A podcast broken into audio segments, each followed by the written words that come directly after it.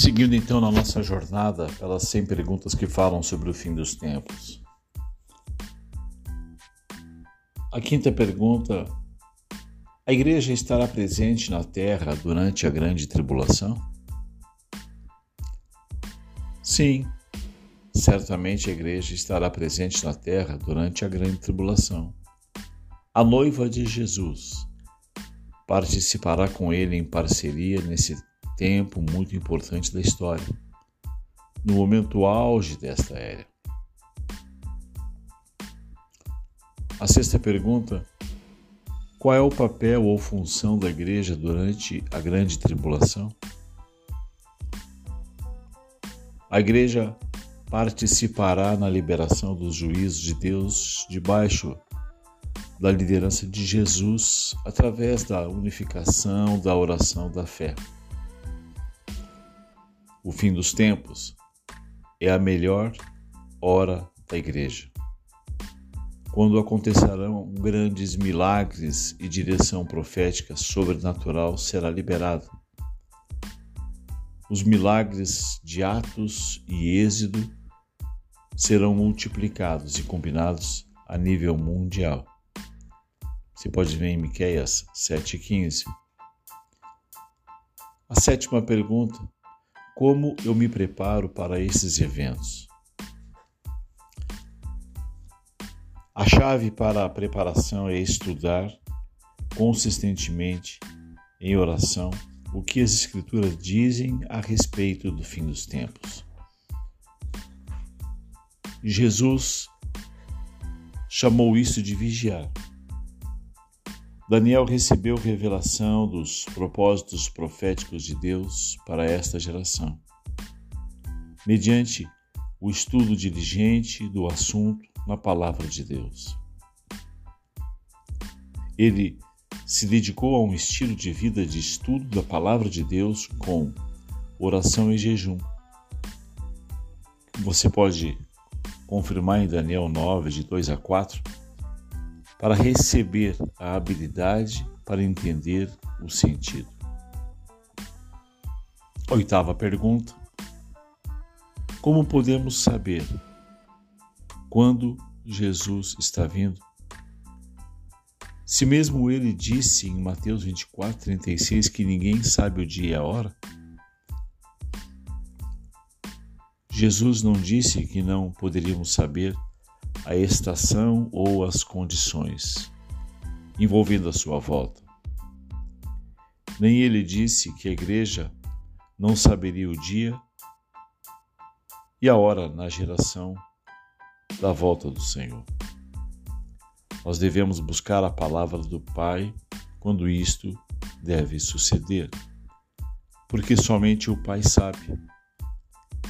Deus não queria que o dia e a hora fossem conhecidos à igreja primitiva. Mas Daniel e o apóstolo João deixaram claro que o Messias viria exatamente 1260 dias após a abominação da desolação. Que você pode conferir em Daniel 7, 25, 12, 7, Apocalipse 11. A nona pergunta. Durante a apostasia no fim dos tempos, por que alguns cristãos rejeitarão Jesus?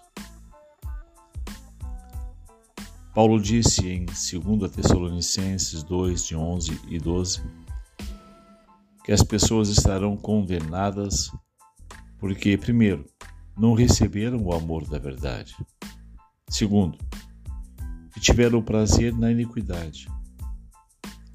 Paulo explicou a Timóteo que aqueles que se apostataram da fé fizeram isto, pois deram ouvidos a espíritos enganadores e doutrinas de demônios. Alguns anos depois, Paulo acrescentou que não suportarão a sã doutrina. Pelo contrário, cercar-se-ão de mestres segundo as suas próprias cobiças, como que sentindo coceira nos ouvidos, e se recusarão a dar ouvidos à verdade, entregando-se às fábulas. 2 Timóteo 4:3. Paulo descreveu esse tipo de cristão ou incrédulo em 2 Timóteo 3, de 1 a 15. A principal questão é de serem amantes de si mesmos.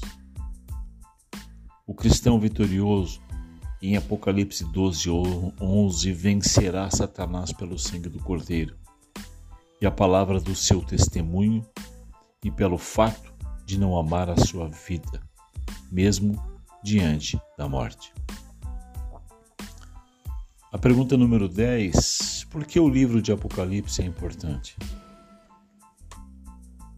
Este livro nos dá mais informações sobre o fim dos tempos do que outro livro na Bíblia. Possui um propósito especial de equipar o povo de Deus para participar com o plano escatológico de Jesus e ser vitorioso durante a grande tribulação. É um guia de oração para a igreja no fim dos tempos. A décima primeira pergunta: Como podemos saber se uma passagem em Apocalipse é simbólica ou deve ser interpretada literalmente? A regra geral é que o Apocalipse significa o que está escrito. Está escrito o que significa. Leitura do senso comum a não ser que o anjo explique de outra forma. Nós interpretamos um texto simbolicamente quando é indicado claramente pelo texto. Por exemplo, em Apocalipse 1:20, o anjo diz a João que os sete candeeiros são simbólicos das sete igrejas. É assim.